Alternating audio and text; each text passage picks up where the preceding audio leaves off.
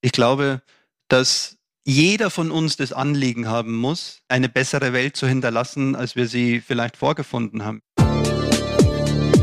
Willkommen bei Verändern, Zukunft Made in Baden-Württemberg, dem Podcast der Baden-Württemberg Stiftung. Das Land ist voller Macherinnen und Macher in Wirtschaft, Wissenschaft, Kultur und Gesellschaft. Wir sprechen mit Ihnen über Zukunftsthemen. Dabei zeigen Sie uns, was Baden-Württemberg so einzigartig macht und wie wir uns jetzt für morgen rüsten können. Mein Name ist Julia Kova, Leiterin der Kommunikation bei der BW Stiftung und ich freue mich, Moderatorin dieses Podcasts zu sein. Ganz herzlich willkommen zum Verändern Podcast. Heute für uns hier auch ganz neu live beim Art Social Festival. Ich darf euch alle, die uns zuschauen, ganz herzlich begrüßen und natürlich auch alle unsere Hörerinnen und Hörer, die die Folge anschließend über die Podcast-Portale hören. Wir schauen heute wie immer in die Zukunft. Das ist ein Podcast der Baden-Württemberg Stiftung. Ich habe dort bis vor kurzem die Kommunikation geleitet. Seit fast zwei Wochen leite ich jetzt unsere neue Klimaschutzstiftung, also auch eines der Themen passend hier zum Art Social Festival. Ja, wir schauen heute in die Zukunft und das mit einem Gast, der das auch beruflich macht und deshalb auch wirklich weiß, wovon er spricht. Die Themen Klimawandel, Digitalisierung und auch Corona, die Liste der brennenden Fragestellungen erscheint endlos. Und um Antworten zu geben und eben auch richtige Entscheidungen treffen zu können, ist es sehr wichtig, sagt er, Zusammenhänge systemisch besser zu verstehen. Ja, so würde unser heutiger Gast Stefan Grabmeier darauf antworten. Stefan setzt sich unter anderem für New Work, Innovation und enkelfähiges Wirtschaften ein. Er ist Geschäftsführer des Zukunftsinstituts am Standort Wien, einem führenden europäischen Think Tank für Trends und gesellschaftlichen Wandel, der 1998 in Deutschland gegründet wurde. Mit seinem Team begleitet er strategische Entscheiderinnen in der Lösung von Zukunftsfragen. Ganz, ganz herzlich willkommen, lieber Stefan. Ja, vielen, vielen Dank. Es ist immer ganz spannend, so ruhig zu sein, wenn man angekündigt wird. Ich freue mich riesig dabei zu sein. Ganz toll. Also ich bin super happy, hier zu sein und mit dir sprechen zu können. Ja, Stefan, ich freue mich auch. Und äh, natürlich kommt an dich, wie immer in meinem Podcast, die Frage mit dem Einblick in die Zukunft. Wenn du mit einer Glaskugel in die Zukunft schauen könntest, auf welche Frage würdest du denn gerne eine Antwort finden? Ja, die Glaskugel ist ja ein Phänomen, ja, ein, ein haptisches, ein Artefakt sozusagen, ja, wenn man über Zukunft spricht. Und mein Blick in die oder meine Frage in die Glaskugel ist folgende: Wie wir es als Menschheit schaffen, mehr zu geben als zu nehmen. Ja, das ist wirklich eine, eine spannende Frage und da drehen sich auch ganz, ganz, ganz viele Fragen, die jetzt daran anschließen, noch drum. Da werden wir gleich noch drüber sprechen können. Ich möchte jetzt aber, damit wir alle dich persönlich auch besser kennenlernen, noch mal einen Schritt zurück machen. Mhm. Und bevor wir auch noch mehr in die Zukunft blicken, einen Blick noch mal zurückwerfen. Wenn du dich in das Frühjahr 2020 zurückversetzt, also jetzt mhm. ungefähr vor einem Jahr, wie hast du dir denn damals die Situation in einem Jahr, mhm. also heute, vorgestellt und ist das so gekommen? Also einer der meisten Sätze, den ich auch gehört habe, und das passt jetzt ganz gut zu deiner Frage, war von vielen, vielen Menschen, das habe ich mir überhaupt nicht vorstellen können. Und da gehöre ich auch dazu. Es ist ganz spannend, weil ich habe am 17. März Geburtstag und ich weiß noch, ich saß mit Freunden am 16. März schon in Abstand, ja, aber das war quasi vor Lockdown, wirklich kurz vor Lockdown. Das war das letzte Mal, wo wir so im eigentlichen, ursprünglich, wie wir es von früher noch kennen, Modus draußen gesessen sind. Und wir wussten, was auf uns zukommt, ja. Aber in der Form haben wir es nicht erahnt und auch noch nicht vorstellen können damals. Ich dachte, dass wir früher durch die, durch die Phase durch sind. Das war meine Vorstellung, meine Hoffnung, mein Optimismus, den ich dort hatte, dass wir sowas bis Jahresende irgendwie, ja, irgendwie in irgendeiner Form besser verstanden haben, Mittel und Wege gefunden haben. Das war meine damalige Vorstellung im März, ja. Also das heißt auch für Zukunftsforscher eine komplett neue Situation. Ja, es ist immer die Frage, wie definiert man das Feld Zukunft? Und äh, von wir vom Zukunftsinstitut, wir haben ja eine bestimmte Vorgehensweise und wir beschäftigen uns ja mit Trends des gesellschaftlichen Wandels, also mit sogenannten Megatrends. Ja. Megatrends, darunter gibt es verschiedenste Subtrends, also wir haben so zwölf Megatrends und ungefähr 124, also insgesamt, ja, so um die 130 Subtrends dann in der Beobachtung. Und Megatrends sind in unserer Sprache langwellige Bewegungen, ja, also Beobachtungszeiträume von 35, teilweise bis 50 Jahre hinweg. Ja. Wir können auch sagen, das sind so Lawinen in Zeitlupe. So wie wir es aus dem Klimawandel heraus auch kennen. Ja. Also wir sehen viele Dinge ganz, ganz langsam, aber sie bewegen sich immer wieder. Das heißt, wir sehen natürlich viele der Dinge. Und jetzt muss man sagen, Corona ist ja kein Trend, aber wir haben es von vielen Seiten war Corona klar vorhergesagt. Es waren klare Risikoanalysen da auf Wissenschaftler vor allen Dingen, auf die wir bis dato noch nicht in der Form gehört haben. Ja, also früher war ein Virologe eher jemand, dem du aus dem Weg gegangen bist. Der heute ist es einfach systemrelevant, die Wissenschaft äh, entsprechend mit einzubeziehen. Aber letztendlich ist es eine Reaktion dessen, was wir dem Planeten antun, was wir den Ressourcen oder welche Ressourcen wir wegnehmen, wie wir Lebensraum verengen, wie wir mit der Tierwelt, wie wir mit den Arten umgehen. Also aus einer Metatrend, ja, das ist, liegt noch über den Megatrends, aus einer Metatrend. Also was kommt von der Natur her?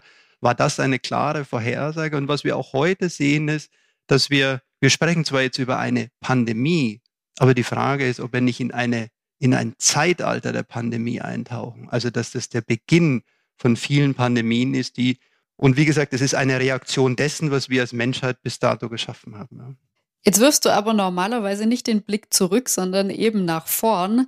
Mich würde mal interessieren, ist diese dauernde Beschäftigung mit der Zukunft nicht wahnsinnig anstrengend und macht so auf Dauer auch müde? Oder wie hältst du dich da motiviert? Also das Schöne, und jetzt knüpfe ich gleich nochmal an, die, wie, wie, wie definieren wir, in, mit Zukunft umzugehen? Weil Zukunft gibt's ja nicht. Ja? Zukunft ist ja nicht da. Zukunft kommt auch nicht auf uns zu. Und Zukunft hat auch nicht einen Inhalt. Ja? Sehr häufig, so die, so die letzten 10, 15 Jahre hast du wahrscheinlich mit jedem oder mit vielen, mit denen du über Zukunft gesprochen hast, sofort irgendwie ein technologisches Thema gehabt. Also, ah ja, klar, es ist AI und es ist Blockchain und es ist IoT und wenn du nicht einmal im Jahr im Silicon Valley warst, dann gehörst du eh nicht mehr dazu. Also man hat sofort Zukunft mit einem Thema verbunden. Ja? Und ja, das gehört dazu, aber das Wesentliche ist, und ich komme nochmal zu dem Satz, das habe ich mir nicht vorstellen können, Andersrum gefragt, was können wir uns eigentlich vorstellen?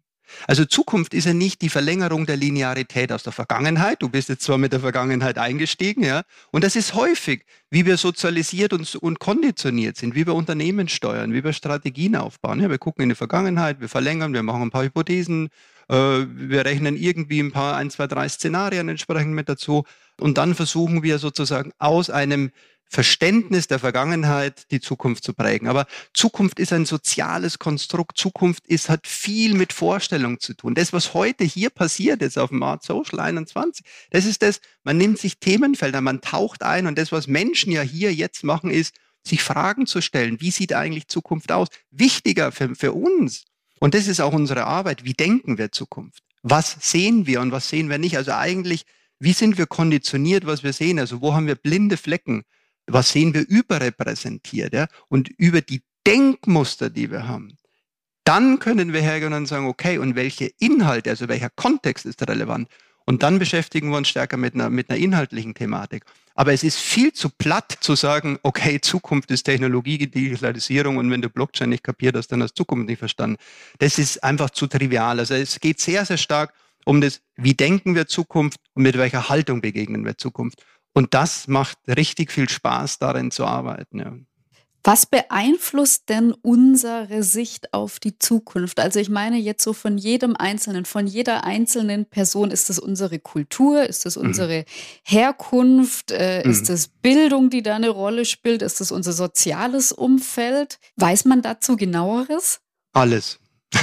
Also Zukunft ist ja, äh, und es ist ja immer, immer subjektiv. Es gibt keine Objektivität, sondern es ist immer subjektiv. Es ist der, das nennt man Konstruktivismus. Also das, wie wir sozialisiert, konditioniert sind, wie unser Kulturraum ist, wie unser Wissen, wie unsere Erfahrung, wie, also Erfahrungswissen, wie Expertise, wie all das ist, ja, das ist ja, wie wir die Welt wahrnehmen. Also du nimmst die Welt anders wahr als ich und meine Kinder tun es anders und äh, also jeder hat einen subjektiven Blick und dieser subjektive Blick wird sozusagen in uns, ja, mit Emotionen und Kognitionen entsprechend verarbeitet und wir haben ein Bild, das, das, das, das wir kreieren. Und das ist das, was passiert, wie wir uns Zukunft vorstellen.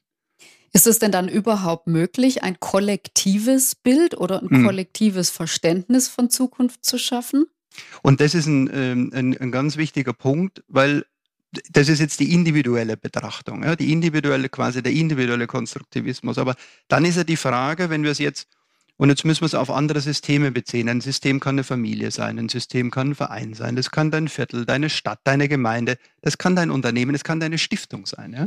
Und wir sprechen ja bei Unternehmen als Beispiel von sozialen Systemen. Also auch ganz, ganz wichtig, eine Betriebswirtschaft sieht das völlig anders. Aber systemisch betrachtet, ein Unternehmen sind soziale Systeme. Spätestens ab zwei Personen ja, ist es ein soziales System.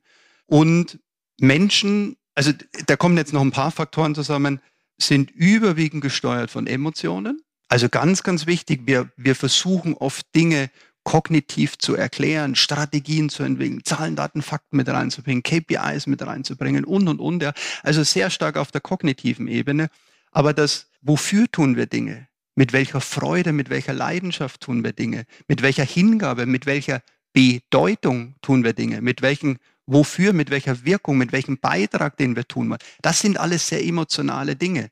Und zum Beispiel, wir haben so eine Methodik, die wir, also wir haben ja am Zukunft sind so alles eigens entwickelte Methoden, ja, also quasi von unserem Trend, von unserer Forschung aus dem Trendwissen herauskommen, versuchen wir die Dinge zu übersetzen im Arbeiten in der Organisation. Ja. Und eine Methodik ist die sogenannte, der sogenannte Vision Room, also Room für wir versuchen immer in Räumen zu denken, ja, Potenzialräume, Möglichkeitsräume, Experimentierräume aufzumachen. Und die Methode, die wir zum Beispiel in der Visionsentwicklung und die Vision hat ja eine ganz klare Aufgabe, das ist ein Bild in der Zukunft, was sich ein Unternehmen vorstellen kann, ja, was wir im Kopf haben, was wir vor uns haben. Das ist ein Bild der Zukunft. Und viele versuchen das eigentlich von einem reinen Narrativ oder von, und meist sogar noch von der Marketingseite irgendwie. Ja? Also irgendwie so an der Außenkante ein bisschen zu polieren, ein paar coole Sprüche, nettes Campaigning dazu zu machen und und und. Aber es ist tief verankert in unseren Emotionen. Vom Individuum, also wir nennen es We-Motions, dann gibt es die Key-Motions und jetzt bin ich wieder, was ist der Identitätsraum deiner Organisation, nämlich wo sich mehrere Individuen entschieden haben, in dieser Organisation zu arbeiten und über diese Key Motions einer Organisation dann kannst du hingehen, wieder mit Inhalten füllen, wenn es eine Vision ist, ein Narrativ zu entwickeln und und und. Ja. Aber du merkst, also ich, ich versuche zumindest kurz zu erklären, dass wir vom Denken her anders vorgehen, als nur Oberflächenpolitur zu machen, mhm. sondern wirklich tief in das System. Ja, und deswegen, du hast das am Anfang gesagt, wir denken durch und durch systemisch, systemisch drauf zu gucken. Jetzt würde mich aber nochmal ein Aspekt interessieren, wenn man sich mit der Zukunft beschäftigt. Machen das denn Menschen, eher dann sich mit der Zukunft auch in größeren Zusammenhängen, sagen wir mal, zu beschäftigen, wenn sie ökonomisch gut abgesichert sind. Einfach sind dann die Grundvoraussetzungen dafür geschaffen, überhaupt, sagen wir mal, über den eigenen Tellerrand äh, hinauszuschauen und sich in größeren Zusammenhängen, also über das mhm. eigene individuelle Verständnis davon hinaus, mhm. damit zu beschäftigen. Auch hier, ich glaube, es sind die Individuen, weil ich glaube, es gibt viele, es gibt viele Einzel- oder viele Individuen, die schon immer ein größeres Bild hatten. Also wenn wir so in das ganze Thema Vision und, und Sinn und Purpose, ja, wenn wir das so mal mit reinnehmen, ja, also ich sage immer, ein Mensch hat braucht einen Sinn, ein Unternehmen, ein Wofür. Also wenn wir so in der ganzen Purpose-Diskussion sind, auch das ist ja sehr stark Marketing getrieben. Also ein Unternehmen hat keinen Sinn, sondern einen Zweck. Ja, das ist vielleicht kann man den System-Purpose es nennen, ja, aber ein Unternehmen als System hat einen Zweck. Ja, ein Wofür tun wir etwas? Wofür gibt es ein Unternehmen? Was ist der Beitrag aus Unternehmenssicht? Und ein Mensch hat einen Sinn. So und der Sinn hat sehr viel damit zu tun, mit Bedeutung. Also was gibst du Bedeutung? Und jetzt kannst du natürlich als Einzelperson unglaublich viel und groß, ich sage jetzt einmal, groß denken, große Themen denken. Also nimm in unserem Kontext, denke ich, passt Greta Thunberg als ein Beispiel. Ja, als Individuum klein angefangen, ja, sozusagen für sich das Unverständnis in der Welt ja, zum Ausdruck gebracht und eine unglaubliche, aber nimm große, nimm Martin Luther King, nimm Nelson Mandela, das waren alles Menschen, für die das Wir, ja, das Wir immer, immer, immer größer war als das eigene Ich. Also die große Dinge, große Zusammenhänge erkannt haben und angestoßen haben. Also das ist so von der individuellen Seite. Und wenn du es wieder auf organisationale Seite nimmst, es auch hier, es hängt von den Unternehmerinnen und Unternehmern ab, das zu tun, das zu, das anders zu denken. Wirtschaft auch in dem Sinn, sage jetzt einmal, besser zu denken, ja, im Einklang mit sozialökonomischen, ökologischen in Balance zu bringen. Natürlich, ein Unternehmen ist, ist, ist ein, eine Organisation, um Geld zu verdienen. Das ist richtig, aber es ist die Frage, in welchem Maße, in welcher Balance und vor allen Dingen, wofür gibt es das Unternehmen, was macht es? Also von daher vom Individuum getrieben, und ich glaube, das Schöne ist, dass Unternehmen einfach eine andere Hebelwirkung haben können. Ja? Das ist die große Kraft, die in Unternehmen liegt, also auch in die Gesellschaft einen größeren Beitrag bringen zu können, als wir das oft als Einzelpersonen tun können. Weil du es jetzt gerade selbst angesprochen hast, dieser Begriff Purpose wird ja inflationär gebraucht mittlerweile. Braucht denn jedes Unternehmen einen Purpose? Und wenn es sich dazu entschieden hat, sich einen zu geben oder vielleicht auch fundamental einfach einen zu haben, wann macht denn ein Purpose Sinn? wann macht ein Purpose Sinn? Die Frage ist schon sehr, sehr gut. Ja? Wann macht ein Purpose Sinn? Also ganz neutral nochmal drauf geguckt, jedes Unternehmen hat einen Zweck. Qua Gründung gibt es einen Grund, warum es das Unternehmen gibt. Von daher, der Purpose ist immer da, der Systemzweck ist immer da. Jetzt ist es wirklich durch Marketingmaßnahmen, durch Agenturen und durch Menschen, die einfach ja, irgendwie nicht eine nächste Kampagne entwickeln wollen, sondern irgendwie Hochglanz polieren und irgendwie so auf, auf einer Hypewelle irgendwie schwimmen wollen. Ich muss sagen, wirklich ein bisschen in Misskredit äh, geraten. Aber dieser ureigene Zweck, und der ist immer da. Und der wird, deswegen wird ein Purpose auch nicht erfunden. Ja, das ist das, was uns Marketing lehrt, irgendetwas zu erfinden, sondern der wird gefunden, wenn er nicht ausgesprochen wird. Aber der ist einfach, wenn du mit Gründerinnen und Gründern sprichst, dann ist der da. Also, ich stelle auch oft die Frage, also die Frage nach dem Wofür. Aber wenn wir die Frage andersrum stellen, was würde dem Markt denn fehlen, wenn es dein Unternehmen nicht mehr gibt? Und wenn du die Frage nicht wirklich relativ zügig beantworten kannst, dann solltest du dich damit beschäftigen und sagen, okay, lass uns noch mal in die Tiefe gehen, wozu gibt's uns denn eigentlich? Also das ist das Ureigene. Und wenn du das Purpose nennst, dann ist es in Ordnung. Ja, dann, dann ist es gut. Aber viele beschäftigen sich mit ihrer Identität, wo das drin ist. Du kannst es innerer Antrieb nennen. Also da würde ich mir jetzt gar nicht mehr so versteifen auf die, auf die Begrifflichkeiten. Ja. Vielleicht beschreibt es der innere Antrieb eigentlich nochmal. Was ist dein Anliegen, das du hast als, als, als Unternehmen? Und das ist ein ganz, ganz wichtiges Thema, weil das die größte Wirkmacht hat. Weil von deinem inneren Antrieb, ja, leitest du ja alles davon ab, was stellst du her, welche Services, welche Produkte, was ist überhaupt für ein Geschäftsmodell, mit welchen Kunden willst du arbeiten, auf welchen Märkten willst du arbeiten, wie sieht deine Organisation aus, was für ein Verständnis von Führung hast du? Und und und. Und das dazu brauchst du, also der Purpose oder der innere Antrieb ist sozusagen dein Organisationsrahmen, dein Framework für dein Unternehmen. Und das ist wirklich deswegen der Rahmen ja, um ein Unternehmen herum, der Zweck. Und es ist ein ganz großes Steuerelement. Ja. Du hast ja auch ein Buch nicht nur zu diesem Thema, aber auch zu diesem Thema veröffentlicht 2019, den Future Business Kompass. Mhm. Da ähm, hast du dich mit Ideen rund um bewussteres und besseres Wirtschaften beschäftigt. Und deiner Meinung nach, wenn ich es richtig gelesen habe, sind wir auf dem Weg in eine globale Transformation, die wir positiv gestalten können. Was stimmt dich denn selbst da so positiv, dass das wirklich möglich sein wird? Also da schlagen immer zwei Herzen in, in mir. Jetzt bin ich aber wirklich Zukunftsoptimist und ich glaube, es ist mein Anliegen auch, etwas zu schaffen. Also das ist ein ganz persönliches Anliegen. Ich habe selbst, ich habe zwei eigene Kinder, ich habe drei weitere in Patchwork. Also wenn wir alle mal zusammen sind, dann sind wir eine sehr große Familie. Und ich glaube, der, der Blick ändert sich dann auch immer noch mal, wenn du in eine Phase kommst, ja, wo du Kinder groß werden siehst. Und ich glaube, dass jeder von uns das Anliegen haben muss, eine bessere Welt zu hinterlassen, als wir sie vielleicht vorgefunden haben, ja? Oder das, was ich am Anfang meinte, der Blick in die Glaskugel. Wo können wir ein klein bisschen mehr geben, als wir nehmen? Und die Gleichung ist ja, die ist ja recht einfach. Ja? Wir haben einen endlichen Planeten. Das ist ganz klar. Aber wir denken in unendlichem Wachstum. Und die Gleichung kann nicht funktionieren, egal wo, egal ob als Familie, egal ob als großer, großer, großer Konzern, das funktioniert nicht. Und deswegen brauchen wir ein Umdenken. So, was lässt mich jetzt aber optimistisch stimmen? Ja? Also mich treibt, ich habe jetzt, ich habe heute Morgen zum Beispiel den aktuellen Spiegelartikel gelesen, wo es um das Thema Zero Waste geht.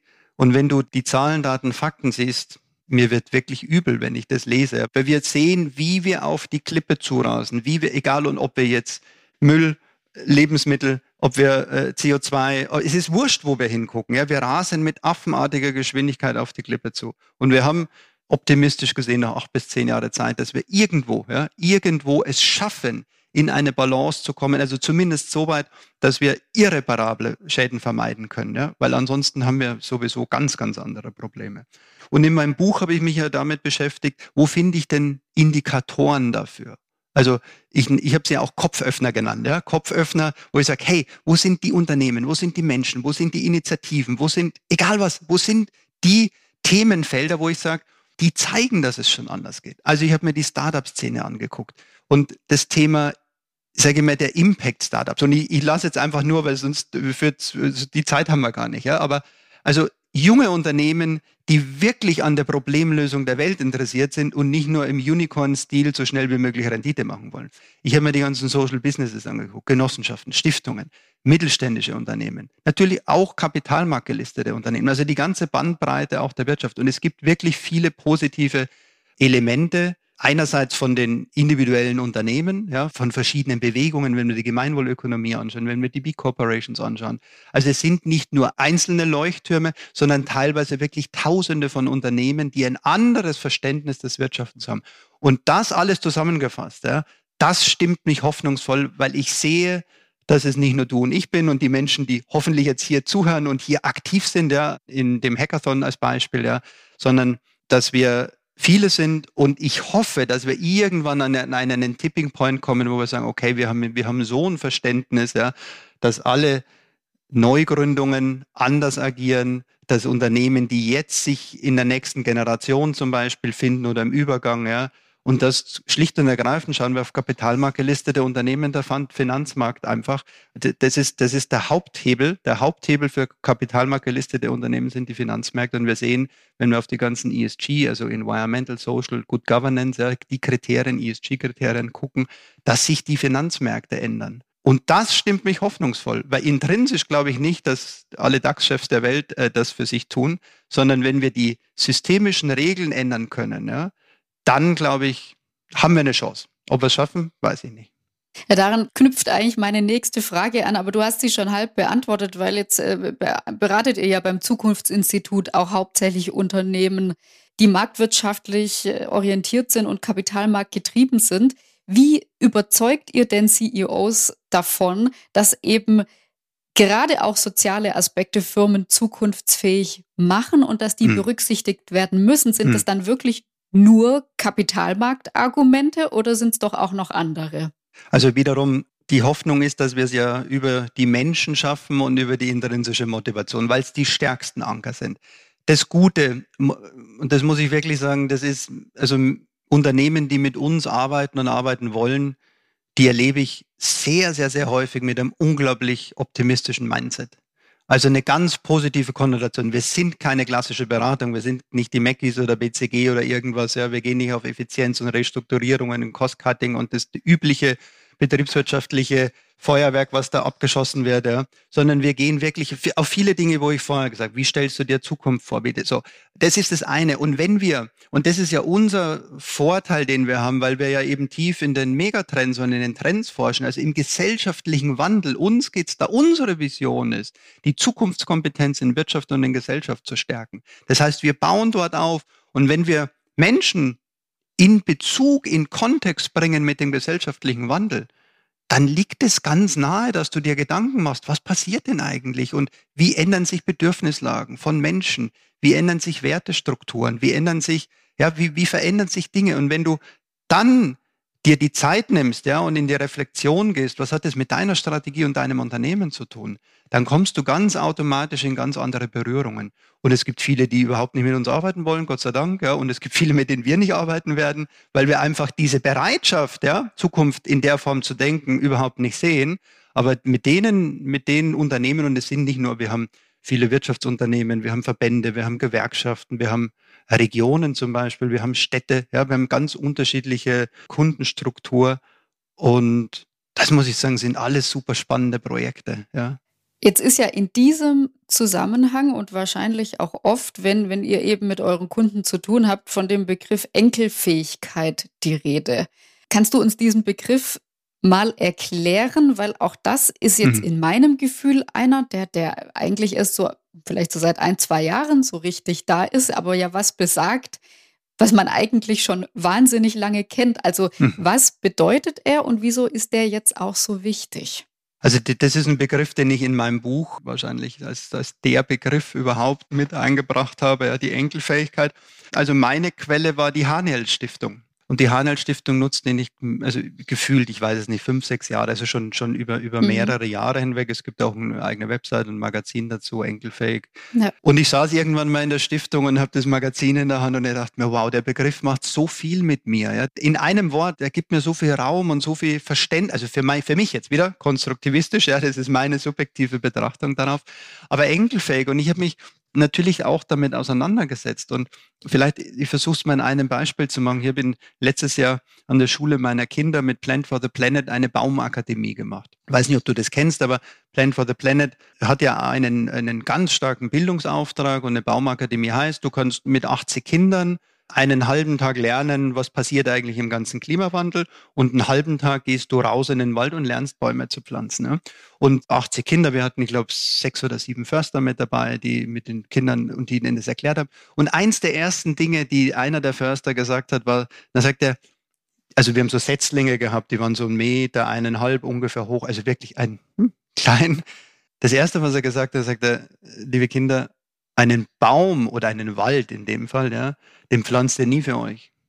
Den pflanzt er auch nicht für eure Kinder, sondern den pflanzt er immer für eure Enkelkinder. Mhm. Also dieses Mehrgenerationsdenken, also das ist das ja, was wir auch Gott sei Dank in der deutschen Wirtschaft haben, weil wir 98 Prozent der deutschen Wirtschaft inhabergeführte Unternehmen sind. Ja. Und es gibt noch ein Beispiel, das ist die sogenannte Irokesenverfassung, also die Irokesen als Stamm, die für sich ein Prinzip hatten, wenn sie Entscheidungen getroffen hat, für, für ihren Stamm, für ihr Volk getroffen haben, dem haben wir gesagt, eine Entscheidung bei uns, eine gewichtige Entscheidung, muss mindestens sieben Generationen lang halten. Sieben Generationen. Und diese Irokesenverfassung ist irgendwann dann sogar in die, in die Gründung äh, der amerikanischen Verfassung mit eingeflossen. Aber wenn man sich damit näher beschäftigt und diese langfristige Denke versus, was lehrt uns Betriebswirtschaft, ja? Quartalsdenken, kurzfristiges Denken, immer Gewinner zu sein, die Nummer eins zu werden, die meisten Produkte zu verkaufen, den besten EBTA zu haben und und und. Ja. Aber das, was uns Enkelfähigkeit lehrt, ist, im Spiel zu bleiben. Was uns biologische Systeme genauso lernen. Es geht nicht darum zu gewinnen, bin ich der schnellste Baum oder langsam, sondern es geht wirklich immer im Spiel zu bleiben, sich zu erneuern, Krisen zu überstehen, resilient zu sein, neu zu entwickeln, ja, aber immer im Spiel zu bleiben. Also die Strategie muss aus meiner Sicht sein, nicht lineares Wachstum, sondern wie bleibe ich so lange wie möglich im Spiel. Und das ist das vielleicht jetzt etwas breiter ausgeführt, mhm. aber was ich alles mit Enkelfähigkeit verbinde. Beeinflusst denn, und jetzt kommen wir, ist ja leider nicht ganz zu umgehen, Corona, diese Enkelfähigkeit und die Transformation, die so nötig ist, um unsere aller gemeinsame Zukunft zu erhalten.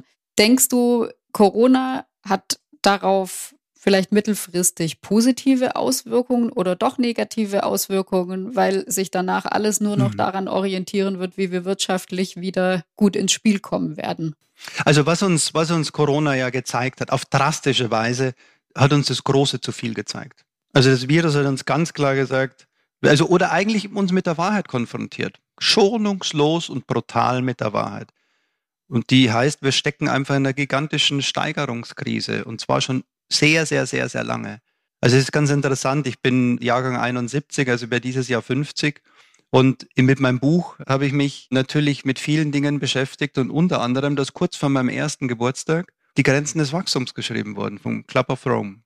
Also die sind 68, haben sie begonnen, bis 72, also vier Jahre Zeit, zwölf Wissenschaftler und der Club of Rome hat damals ja eine 130 Jahre Szenarioplanung gemacht mit der damaligen Datenlage. Und die war damals sowas von aktuell und genau, das ist unglaublich. Also wir wissen seit vielen, vielen, vielen Jahrzehnten ultra genau, was passiert und was auf uns zukommt. Das ist das, was ich vorher mit der Klippe meinte. Aber wir haben es einfach, wir haben es einfach ignoriert. Wir tun es nicht. Also, und das ist das, wo wir jetzt einfach schonungslos und hoffentlich, und ich glaube jetzt daran, Das ist ja kein Zufall, ja, sondern das ist eine Reaktion dessen, was Covid da mit uns ge gemacht hat. Also die Pandemie ist ein Weckruf. Das ist ein gar glasklarer Weckruf.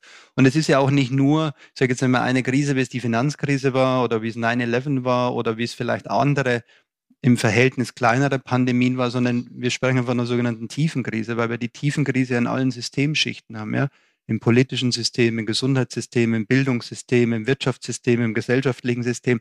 Also das ist ja eine Tiefe und global und über alle Altersgruppen. Also es gibt ja nichts, wo, wo es momentan nicht. Und das, glaube ich, ist wirklich ein absoluter Wegberuf, dass das alte Normal schon unnormal war. Findest du denn, dass die Entscheidungsträger und Entscheidungsträgerinnen in der Politik wirklich den Mut zu diesem Wandel und, und ja auch den Mut zu den Entscheidungen haben, die es eben bedarf, um den Wandel jetzt und nicht erst in ein paar Jahren herbeizuführen? Ist der Mut da? Aus meiner Sicht zu wenig. In der Politik spielen ja noch systemisch ein paar andere Dinge einfach eine Rolle. Ja. Es geht um Legislaturperioden, es geht um Wahl, es geht um Wiederwahl, es geht um Positionieren, es geht um brutalen Lobbyismus der Industrie in die Politik hinein. Also viele, viele Dinge, die, ich sage mal, ein, ein notwendiges Entscheiden einfach verhindern, verzögern, verlangsamen, umwerfen, ja, oder eben Kompromisse schließen und demokratische Systeme, so vorteilhaft wie sie auf der einen Seite sind, ja, schwächen sie natürlich bestimmte Dinge, vor allen Dingen, wenn es um eine klare Entscheidungsfindung geht. Also wir, die Diskussionen, die wir ja sehen, vor allen Dingen in Krisensituationen, ja, wie schnell können wir eigentlich entscheiden?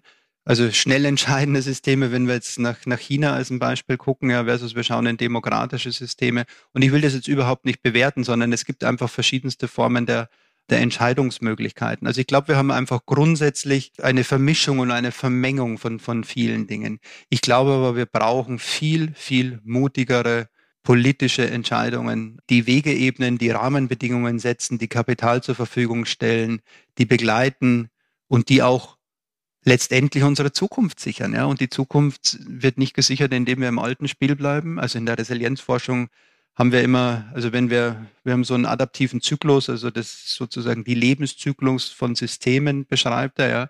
Und immer wenn du an einem Wendepunkt bist, an einem Krisenpunkt, also an einer Gabelung, ja, musst du eine Entscheidung treffen, gehst du zurück ins alte Spiel, versuchst du zu optimieren, ja, noch mehr Aufwand ins alte System zu geben oder startest du den Aufbruch ins neue System. Und ich glaube, wir haben teilweise zu wenig Mut für den Aufbruch ins neue System, ins neue Spiel, sagen wir es mal so. Ja. Ich würde mir mehr wünschen. Haben wir denn vielleicht zumindest den Mut, unser Arbeitsleben zu ändern? Weil, also was ja schon eine sehr gute Entwicklung ist, wenn man so sehen will, aber ich würde es jetzt für mich persönlich schon so sehen, im Arbeitsleben jetzt durch Corona ist das, dass sich dadurch ja eigentlich ein Digitalisierungsschub ergeben hat, viele technologische Neuerungen im Arbeitsleben, die man plötzlich einfach umgesetzt hat, obwohl sie vielleicht auch schon eigentlich längst da hm, waren, hm. aber die Arbeitgeber das einfach so nicht ermöglicht haben. Sind das Entwicklungen, also rund um das Thema New Work oder auch die Gestaltung hm. von Arbeit und Freizeit, die uns erhalten bleiben werden? Weil ich glaube, diese, diese Flexibilität, die jetzt neben dem ganzen Druck und Stress, die das natürlich auch erzeugt hat, aber doch da ist, die will man doch eigentlich nicht mehr hergeben. Oder wie siehst du das? die will man. Wer ist Mann? Ja, also da müssen wir jetzt, äh, müssen wir deine individuelle Perspektive, meine sicherlich auch, aber wenn wir auch einfach in die Realität gucken, in Studien gucken, in, in Umsetzung gucken, wie gehen denn Unternehmen damit um? Also, was wir ja gesehen haben ist, und das hast du gesagt, die letzten 10, 15 Jahre gab es ja keine unversuchte Initiative, irgendwie digital zu transformieren. Ja? Digital anders zu arbeiten, kollaborativer zu arbeiten. New Work hat seinen, seinen Einzug genommen, ja. Und es war nicht nur, ist ja nicht nur Digitalisierung, es hat mit Arbeitsplätzen, mit Ausstattung, mit Leadership, mit äh, Humanzentrierung, mit Achtsam, mit vielen, vielen Dingen, die da ja eine Rolle spielen. Vielleicht äh, das auch ein Hinweis, wir haben zu quasi dem Impact von Covid unsere, wir haben eine, eine Trendmap gemacht, die nennt sich Post-Corona Trendmap. Ist auch im Internet downloadbar, können wir vielleicht den Link nachher auch mal reingeben. Und wir haben sozusagen die Auswirkungen, die durch Covid-19 gekommen sind, nochmal genauer, genauer untersucht. Und wenn wir auch auf New Work gucken, aber noch auf viele andere Dinge, dann sehen wir, dass wir ein sogenanntes Entschleunigungs- und Beschleunigungsparadoxon haben. Also das, was du gesagt hast, die Digitalisierung von 0 auf 100, ja, also wir sind so geschossen, ja, sind in dem Zustand und da waren ja so am Anfang, März, April, Mai, ja, alle New Workler, die dann irgendwie mal gesagt haben, ja endlich, ja, endlich haben wir es, seit zehn Jahren arbeiten wir dorthin, endlich haben wir es. Auf der anderen Seite, und das ist dieses Beschleunigungsthema, ja, wir haben noch nie so viele analoge ja, Relikte, äh, Kulturelemente und so weiter gehabt, wie wir sie momentan haben. Ja? Weil das, weil wir natürlich merken, okay, jetzt sind wir hier. Und was ist denn jetzt genau dieses Hybride? Was heißt es? Was heißt für dich? Was heißt für uns? Ja, was heißt für, für jedes und das muss ja für jedes Unternehmen für sich entscheiden. Aber dieses Entschleunigungs-, Beschleunigungs, und das ist interessant. Wir sehen es zum Beispiel, wenn wir auf den Megatrend Urbanisierung gucken. Ja, die Urbanisierung war ein, ja, ein Hochgeschwindigkeitszug, der sich momentan verlangsamt hat teilweise sogar umgekehrt hat. Also wenn wir die ganze Landentwicklung momentan ansehen, ja, also wir sprechen von einer sogenannten Rurbani, von Rural, ja, Rurbanisierung, die, die momentan stattfindet. Wenn du das jetzt wieder auf Arbeit und auf New Work beispielsweise siehst, was passiert mit den Büro, mit den Arbeitsplätzen zukünftig. Ich kenne so viele Unternehmen, die sagen, puh, auch wenn wir wieder irgendwo, ja, wir wissen noch nicht wo, aber wenn wir da wir wieder reinkommen, bei uns stehen 10, 15, 20 Prozent Arbeitsplätze haben wir frei. Was machen wir denn damit? Ja, die vermieten wir. Da sage ich, und wer soll die mieten? Weil dein Nachbarunternehmen hat genau die gleiche Situation. Ja? Mhm. Also wir werden dann, also wir werden in den ganzen Gewerbeimmobilien. Ja? So und jetzt die Frage und das ist ganz spannend und da haben wir das ein oder andere Projekt auch zu sagen, okay, wenn das der Fall ist, wie denken wir denn jetzt Arbeit neu? Ist New Work eigentlich das, was wir vor Corona gehabt haben, noch das New Work danach? Aber wie denken wir dann auch Gebäude neu und wie denken wir Arbeit auch neu? Also das sind alles Fragen, die momentan da sind. Und ich glaube, da ein Gespür zu haben und, und sich damit zu beschäftigen, wie geht's uns denn von diesem Wandel hierhin und was können wir uns denn vorstellen, ist das hier, ja, das ist jetzt etwas, glaube ich, wo man wirklich beginnen kann einzutauchen die Erfahrungen mit reinzunehmen und eine Vision dafür zu entwickeln, wie das in Zukunft für das eigene Unternehmen aussehen soll. Stefan, mit Blick auf die Uhr, wir haben nur noch ungefähr fünf Minuten. Okay, ich würd, wow. Wow, ja, es ging, es ging wahnsinnig schnell vorbei, aber wir sind ja noch nicht ganz am Schluss angelangt. Ich würde nur wieder so den, den Blick zurückrichten aufs mhm. Persönliche, so ein bisschen mhm. zum Abschluss und dir deshalb äh, diese Frage stellen, bevor wir dann so richtig zum äh, Abschluss kommen. Da haben wir nämlich äh, auch noch eine kleine Überraschung für dich, die wir dir verheimlicht haben. Da kommen nämlich noch unsere Entscheidungsfragen am Schluss, okay. die ganz spontan sind, denn die kennst du nicht. Mhm. Aber davor folgende Frage, hm, ganz kurz. Wie gelingt dir denn das Leben im Augenblick, also dieses Besinnen mhm. auf das Hier und Jetzt, wenn du dich so viel mit der Zukunft beschäftigst? Also mein Leben ist wirklich voll. Mein Tag und teilweise Wochenende sind voll mit Themen, mit Projekten, mit und der, eigentlich müsste es viel länger sein, weil ich so viel gerne noch tun und umsetzen würde. Also das gelingt mir mir persönlich ganz gut. Beruflich, glaube ich, im Team haben wir uns super organisiert. Ja. Also wir sind fast komplett im Homeoffice. Immer dann, wenn jemand ins Büro gehen will und das nutzen will und so weiter.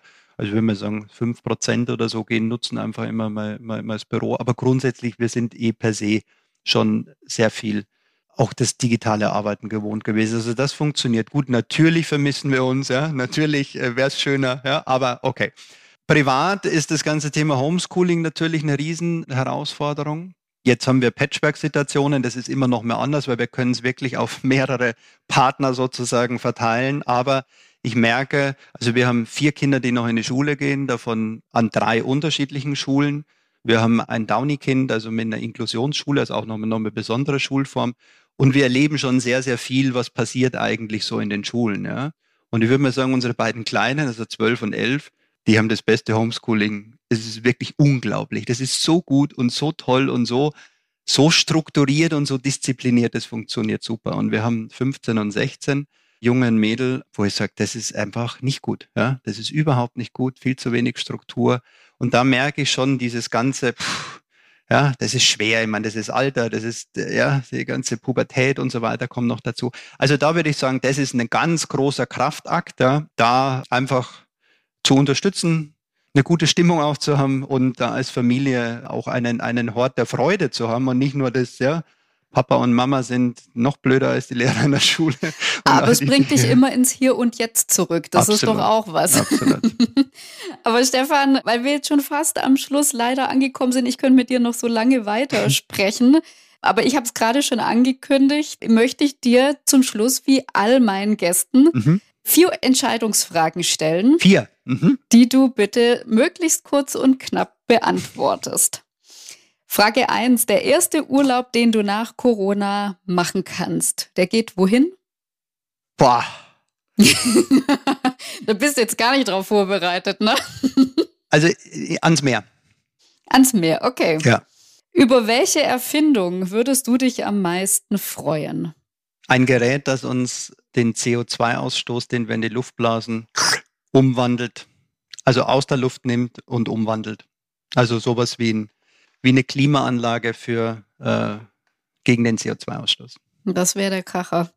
Vollende bitte den Satz. Die Zukunft ist rosig, wenn wir.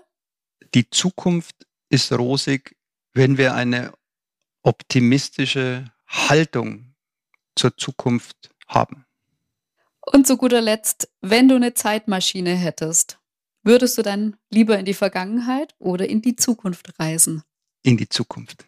Ja, das ist, weil, was, was sollst du auch anderes sagen? Das ist ja wohl total sonnenklar. Und in welches Jahr würde es dann gehen? Ich würde weit weg, ich würde in 2050 gehen. Mhm, mhm. Stefan, das war's. Wir sind am Schluss äh, angelangt. Ich sehe den Jonas da schon sitzen, der, der gleich wieder übergibt. Ich bedanke mich ganz herzlich für das Gespräch Super. mit dir. Es hat mir ganz großen Spaß gemacht. Vielen Dank, Julia. Vielen, vielen Dank. Mir auch. Schade, dass die Zeit um ist. Ich hoffe, wir haben an anderer Stelle noch Gelegenheit und ich finde es auch nochmal an alle Macher dieses Festivals hier. Es ist großartig, was ihr auf die Beine gestellt habt. Ich durfte so ein bisschen immer mal wieder reinsneaken. Ganz, ganz toll. Also Schön, dass ich dabei sein durfte. Alles Gute und noch ganz gutes Gelingen und viel Spaß bei den nächsten Stunden und morgen auch noch. Ja, genau. Ja, und das wünsche ich natürlich auch allen. Vielen Dank fürs Zuhören. Wer Interesse hat, findet unseren Verändern Podcast auch nochmal zum Anhören ab morgen in allen Podcast-Portalen. Ich wünsche euch allen noch ein ganz tolles Festival und ein tolles Wochenende und gebe zurück an den Jonas. Vielen Dank.